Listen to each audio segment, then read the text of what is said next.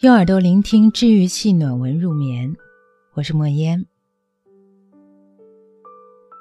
去年有一次跟朋友约饭，八卦时不知道怎么聊到了沈梦辰。有位男同学十分感慨说：“真不知道他怎么想的，明明是腿长腰细、颜值高的女神人设，就安安静静的做个美少女不好吗？偏偏呀，总是要叉着腿吃小龙虾。”半夜翻墙假装女汉子，反而崩了形象。散了之后，西花小 H 跟我同路回家，没头没脑的来了句：“其实，我真的挺能理解沈梦辰的。”他那双黑盈盈的杏仁眼望着我，叹了声气。有时候觉得，这社会对长得好看的女生，真的一点都不宽容。无视我抛去的怨毒白眼，他讲起了自己毕业之后在公司遇到的事儿。明明同样是过了两轮笔试、三轮面试，却只有他被认为是走后门、靠刷脸才进了公司。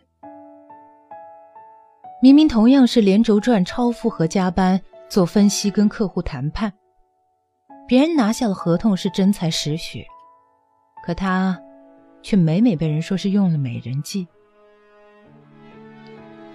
公司里的女同事甚至会带有那种嫉妒又轻蔑的口吻夸奖他：“小 H 啊，你爸妈给你这副样貌，还真是天生做销售的料啊。”他并不是十分热络的性格，又因为如此，被他们扣上了高傲的标签。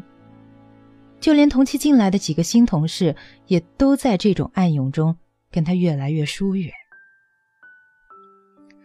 这件事情发生转机的，并不是什么大事。有天，办公室的桶装水喝完了，而男同事们刚好都不在办公室里，他便自己打开了一桶水，像在家那样轻松的单手完成了替换。被其中的一位同事看在眼里，连连称赞。小 H 啊，没想到你瘦瘦弱弱的，还挺大力气啊。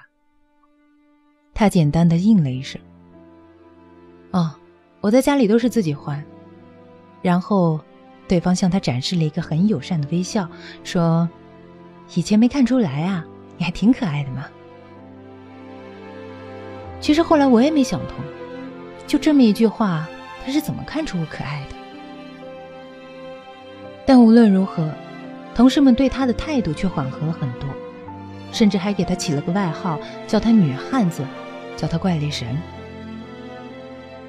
他意识到气氛的转变，也逐渐开始有意识的违心的扮演一些他们喜欢的大大咧咧、不修边幅的女汉子形象，开一些无伤大雅的玩笑，讲话配上丰富的面部表情，用最大的海鲜碗吃牛肉面。爬山的时候连报纸都不垫，直接找个土堆席地而坐。你知道吗？比起姿色平平的人，其实长得好看的人需要应付更多的恶意。你温柔和善，他们说你假装清纯是个白脸婊；你与世无争，他们说你是胸大无脑的花瓶；你锋芒毕露。他们说你是身无长物，只靠着姿色博上位。你除了做个女汉子来讨好他们之外，没有其他选择。我也没想到自己有一天会去扮演另一个人。或许只有这样，才能证明自己除了长相之外，还有其他优点，才能不被人那么的讨厌，被女人讨厌。我知道他那句没说出口的潜台词，也让我想起了另一个姐姐跟我说过的故事。她今年三十二，依然单身，申请了公司的外派项目去非洲赴任，意向书直接被女上司压下，苦口婆心的劝她：“你都三十二岁了，再出去几年，回来哪儿还能嫁得出去？趁着还年轻，多参加一些相亲活动。”别一颗心都扑在工作上。你现在还不懂，等到被别人看笑话的时候，后悔都来不及。怎么能不懂呢？那是无论当他单打独斗取得了什么样的成就，都是可以被一句“可是你单身啊”完败的沮丧。那是他无论化了多精致的妆容，都会被女同事们调侃。可是你又没男朋友的失落。那是无论他过得多么充实、洒脱又忙碌，别人提起他的时候，总会感慨一声：“啊，那个三十二岁还没嫁得出去的老姑娘啊。”这就是他的遗憾。这就是女性世界里的吊诡逻辑。口口声声要独立、要自由、要平等，而一个女人的优秀，却总是要靠她身边的男人来证明。他最终还是坚持了外派的目标，去了遥远的南非，一待就是三年。有次聊天的时候，我问他：“你后悔过吗？”不后悔，他答得飞快。这里虽然没有北上广那么繁华，但唯一有一点好，没有人关心我为什么不结婚。我知道，婚姻是个很好的东西，可我偏不想做那样一个应该结婚的人。我谁也不想做，只想做我自己。他这样告诉我。这个社会对女孩子来讲。从来都尤为艰难。女孩子们过得那样不自由，并不仅仅是由于男女权利的不平等，更多的是，是女性之间的不宽容。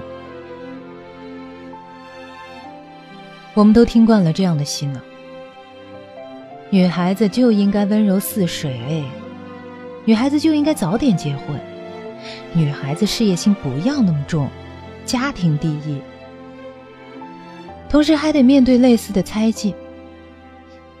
他有什么本事，还不是靠刷脸吗？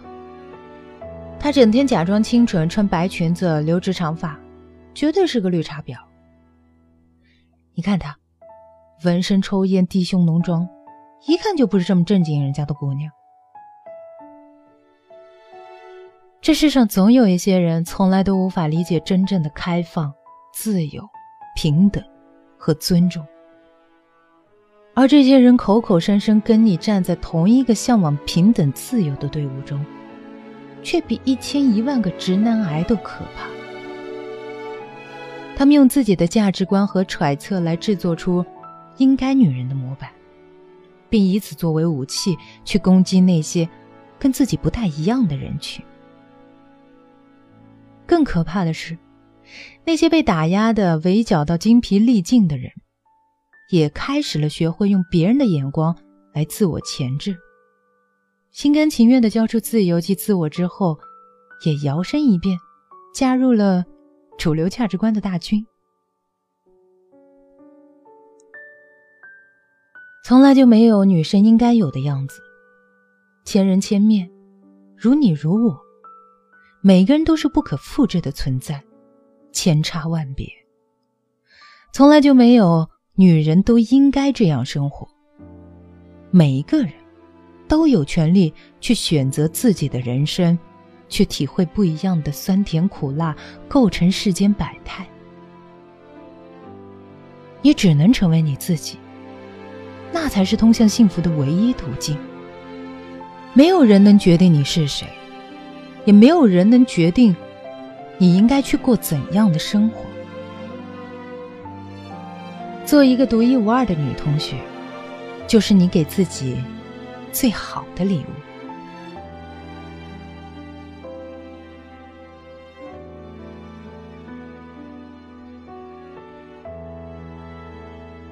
好了，本期的节目呢就到这里结束了。节目文章分享是来自作者陶瓷兔子，不想活成谁口中的应该女人，只想做一个独一无二的女生授权录制。微信公众账号是陶瓷兔子的小木屋，我们的整理编辑是花季。当然了，如果你喜欢阅读，或者说你想要报名成为领读主播的话，你可以前往我们的微信公众账号“睡前晚安书友会”参与。我是莫烟，我们下期节目再见。